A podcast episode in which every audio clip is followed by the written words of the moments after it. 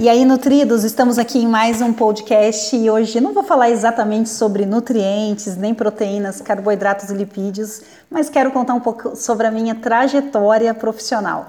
Como é que eu cheguei até aqui? Como que eu escolhi a nutrição? Quais foram os perrengues que eu passei na minha vida para chegar até aqui? Como que foi fazer minha faculdade de nutrição? Será que foi tranquilo? Será que foi difícil?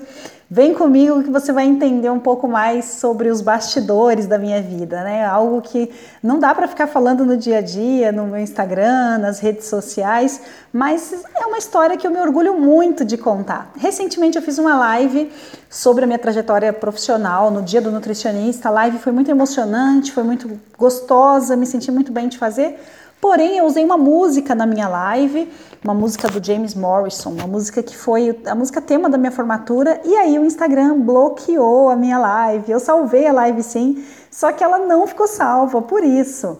Então, me desculpem quem deixou para assistir a live depois e não conseguiu assistir. Então, é o tema do nosso podcast de hoje. Vamos lá para vocês entenderem um pouquinho sobre um grande sonho que era ser nutricionista.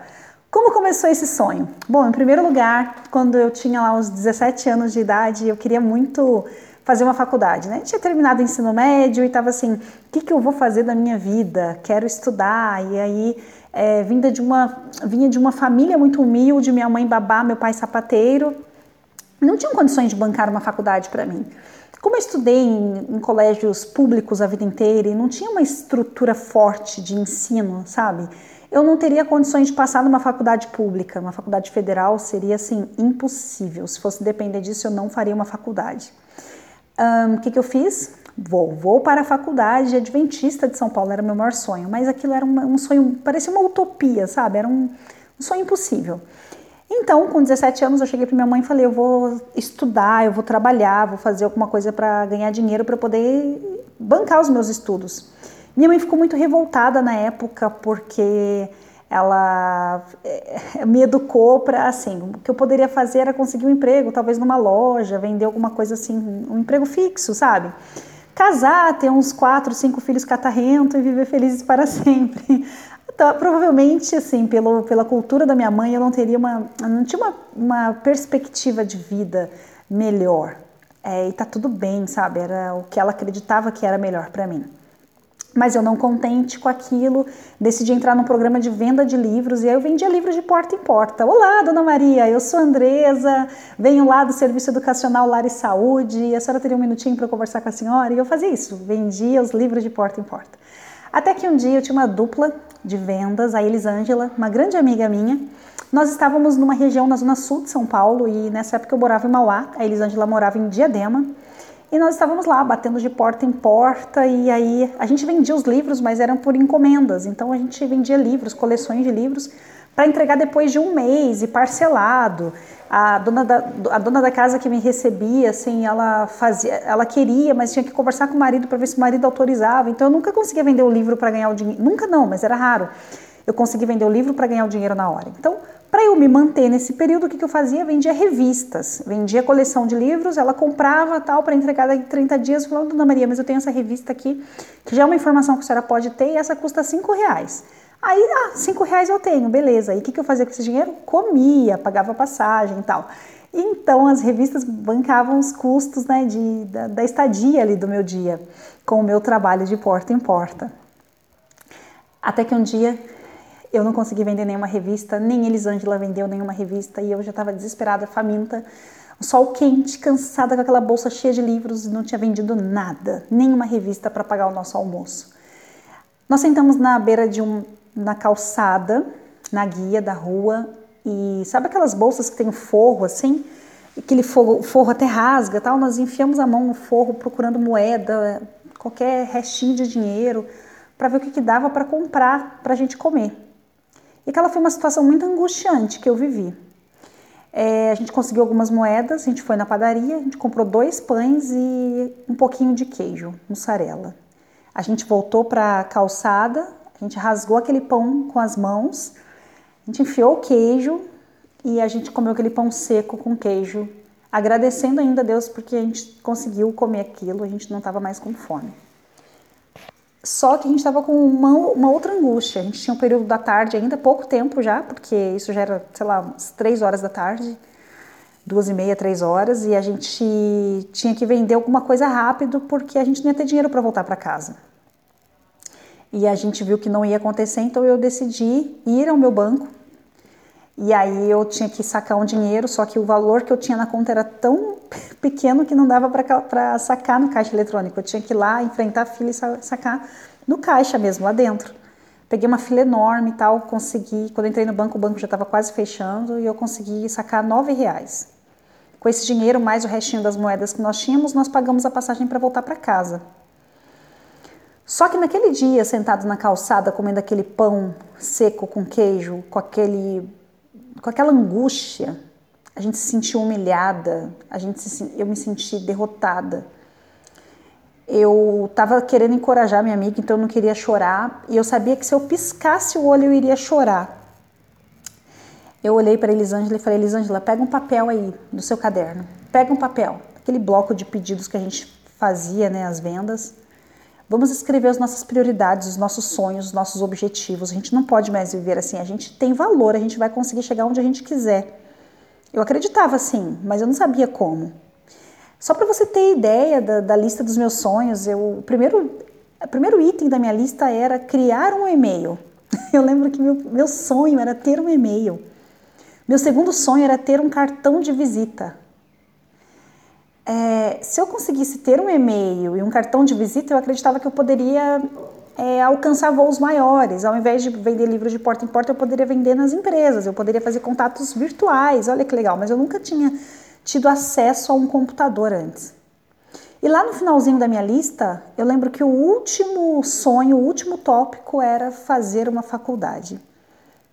Mas esse então era um sonho assim quase que impossível. Bom, comecei a agir né, para isso. Consegui criar um e-mail numa lan house, daqui a pouco comecei a fazer, consegui fazer um cartão de visita. E aí não dava para ir para a faculdade, mas eu pude prestar um vestibulinho na época para ética, a Escola Técnica Estadual em São Paulo, curso muito concorrido, que era o curso de nutrição, e eu passei e consegui me formar no curso técnico de nutrição e dietética. Mas não era meu sonho ainda, sabe? Eu queria ir para a faculdade. E na época eu fiz estágio na Ford, que foi, era um serviço de alimentação que administrava ali mais de 7 mil refeições, era um, era um, um sonho estar tá ali. Para uma menina, né, que nessa época eu já estava com 19 anos. É, e eu fui, eu fui, eu não fui contratada, eu fui receber uma proposta para ficar na Ford através da GRSA, que era a empresa que, que administrava os serviços de alimentação, de nutrição da Ford.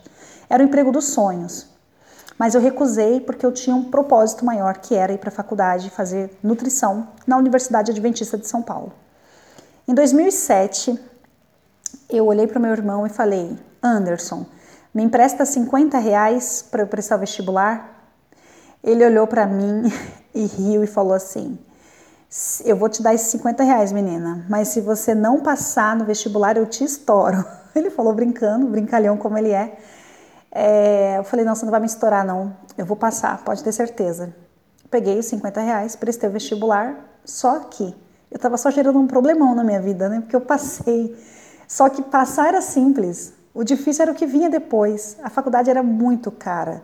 E eu fui para um regime de internato, então eu pagava o dobro da faculdade, mais um pouco para morar lá.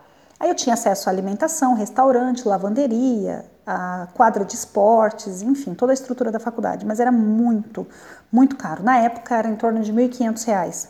Só que fora esse valor que eu tinha que pagar, eu, eu tinha que trabalhar lá dentro para custear o restante que a bolsa não me oferecia. Era trabalho duro, eu trabalhava na Secretaria de Registros Acadêmicos e o restante eu tinha que trabalhar nas férias para pagar a faculdade. Então, nessa época eu já fazia palestras em empresas, mas eu não era tão boa assim, eu estava começando.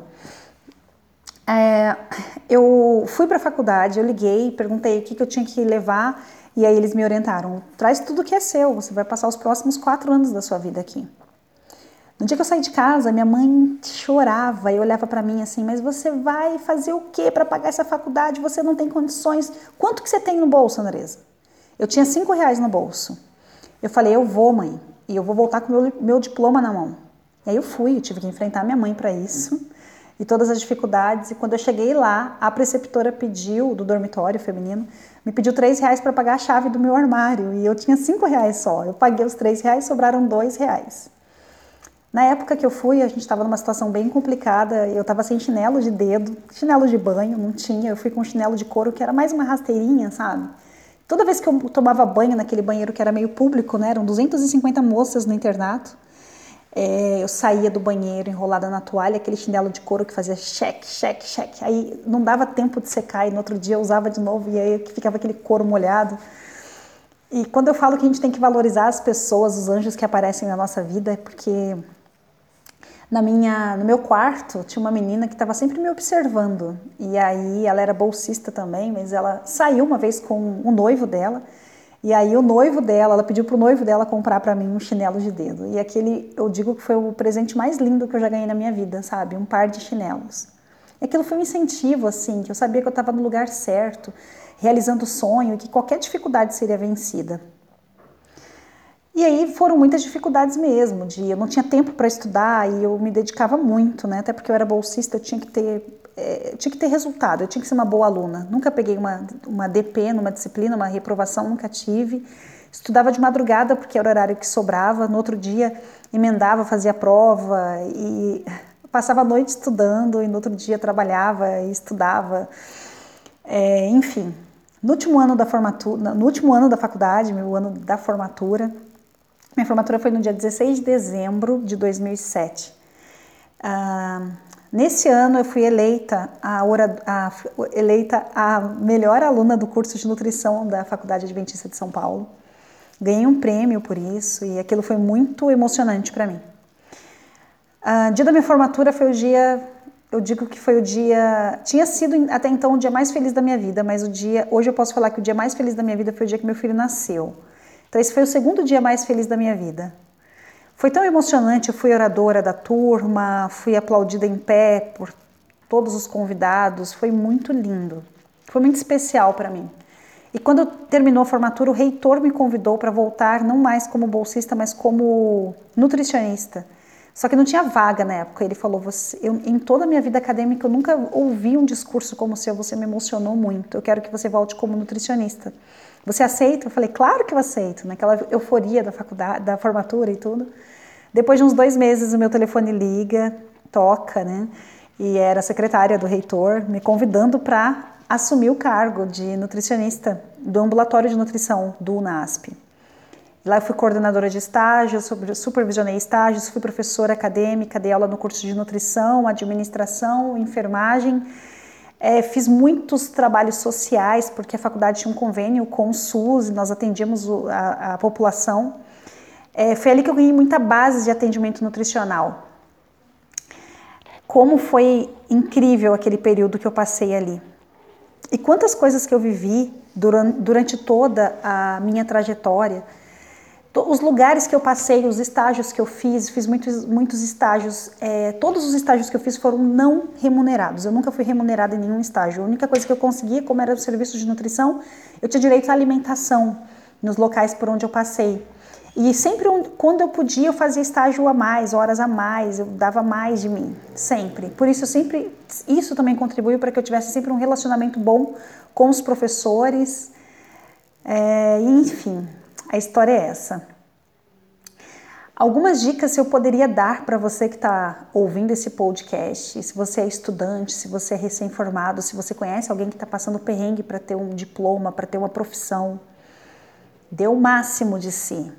Dar o máximo de si não é estar com a, bolsa pronta para ir embora quando você sai do trabalho às 6 horas e 5 para 6 você já está pronto para ir embora.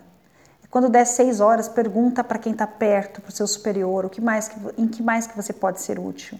Se a pessoa está sofrendo lá ainda para terminar um trabalho e você já terminou o que você julga ser a sua obrigação, será que custa você puxar uma cadeira, sentar do lado e ajudar o seu colega a terminar um relatório? Trabalhe de graça se for preciso. Você só vai ser bom quando você fizer muito do que você faz. Nas minhas aulas de avaliação antropométrica, eu lembro que minha professora Viviane Polacou, doutora em antropometria e nutrição esportiva, ela falava: você só vai saber fazer avaliação antropométrica quando você fizer pelo menos mil. Como é que você acha que eu consegui alcançar o marco de mil avaliações antropométricas? Eu fazia avaliação até no meu cachorro. Eu pegava dipômetro, fazia avaliação em todo mundo. Meu irmão, todo mundo. Cunhada, mãe, todo mundo. Vem aqui, deixa eu te apertar. Eu tenho que ser boa nisso. Eu ficava treinando em todo mundo. Qualquer amigo que falava, passa uma dieta para mim. Passo, atendia sem cobrar, fazia de graça. Eu precisava praticar, precisava aprender. Não tenha vergonha de fazer de graça. Não olhe para o dinheiro, olhe para as pessoas, entenda qual, como você pode melhorar a vida daquela pessoa que está na sua frente. Demonstre sempre segurança.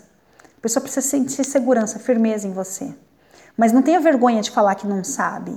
E vai pesquisar. Fala que você não sabe, mas que você vai pesquisar em literatura, em literatura científica e que você vai trazer uma resposta.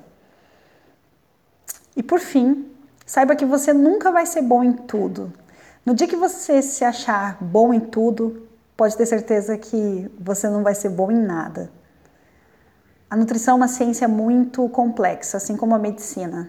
Eu, não, eu descobri que eu amava tudo na, na faculdade. Eu amava infantil, a nutrição materna infantil, eu amava nefro, eu fiz estágio na nefro, na onco, me apaixonei eu era, eu gostava da parte de gestão, gostava de administração de serviços de alimentação, restaurantes, eu gostava de desenvolver manual de boas práticas, eu gostava de dar treinamento de boas práticas, eu gostava de fazer atendimento clínico, eu gostava de tudo.